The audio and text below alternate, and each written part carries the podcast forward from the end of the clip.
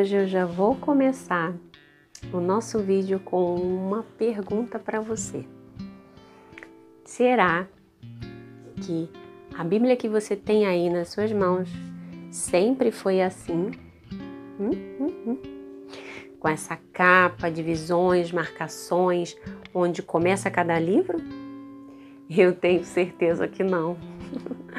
Como falei antes, a Bíblia é um conjunto de livros, e quando digo livros, pense em pergaminhos, rolos e rolos de pergaminhos escritos à mão.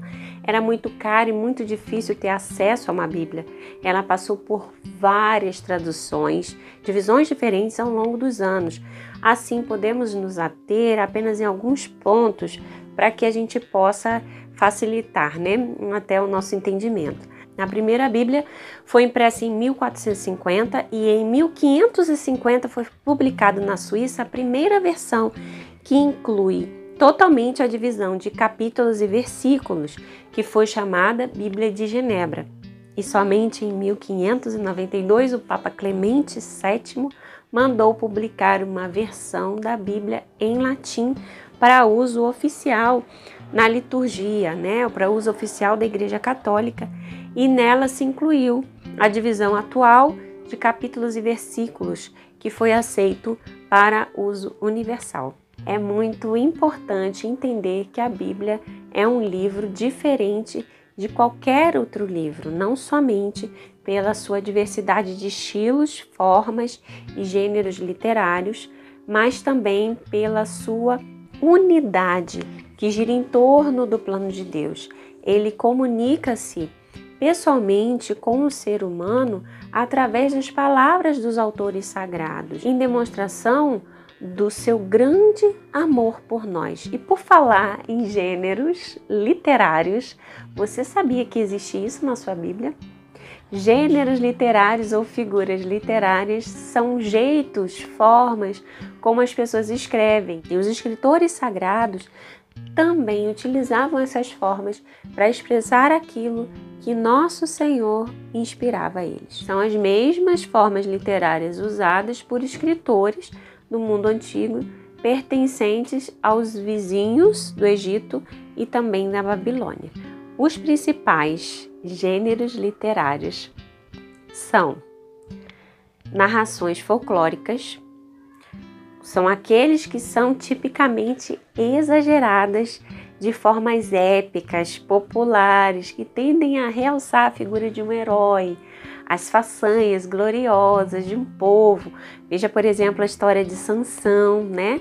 É, as astúcias de Jacó, as descrições das pragas do Egito, né? E assim vai, etc. Né? Assim vai em frente. As narrações novelescas são aquelas com intenção de proporcionar um ensinamento religioso ou moral, como por exemplo os livros de Esther, Jonas e Tobias. Midrash, eu acredito que seja assim que se fala, é um tipo de narração que tem por base um fato histórico, porém enfeitado, para impressionar as pessoas e ajudar a passar por momentos, né?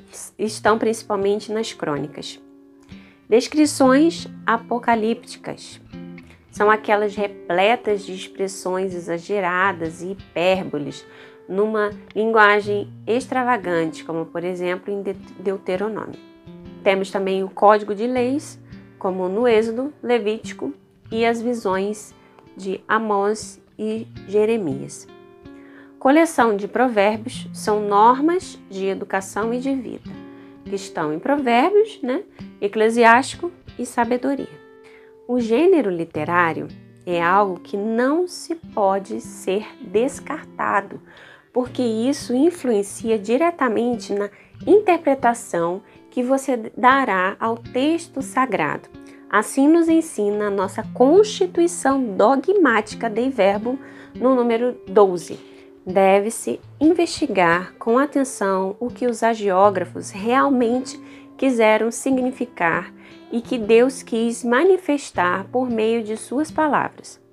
Devem ter tidos também em conta, dentre outras coisas, os gêneros literários, além disso, que o intérprete busca o sentido que o agiógrafo, o autor sagrado, né, é, em determinadas circunstâncias, segundo as condições do seu tempo e de sua cultura, pretendeu exprimir e de fato exprimiu, servindo-se dos gênios literários e então usados. Mas a Sagrada Escritura deve ser lida e interpretada com o mesmo espírito que, com que foi escrita.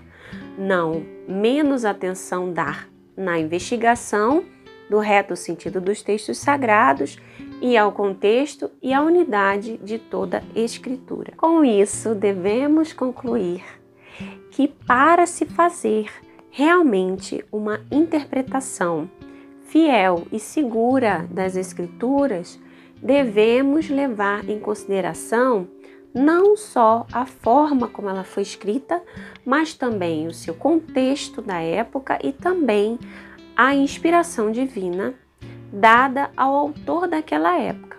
Não podemos esquecer que Deus quis falar através dos escritores sagrados para comunicar a sua vontade aos homens que são destinatários da palavra, eu e você. Deus quer falar a você através das escrituras. Só depende de nós nos determinarmos a ouvir. Determinemos-nos a ouvir a voz de Deus sem nunca esquecer de que Ele está conosco todo o tempo, através também da leitura das Escrituras. Fique com Deus, até a próxima.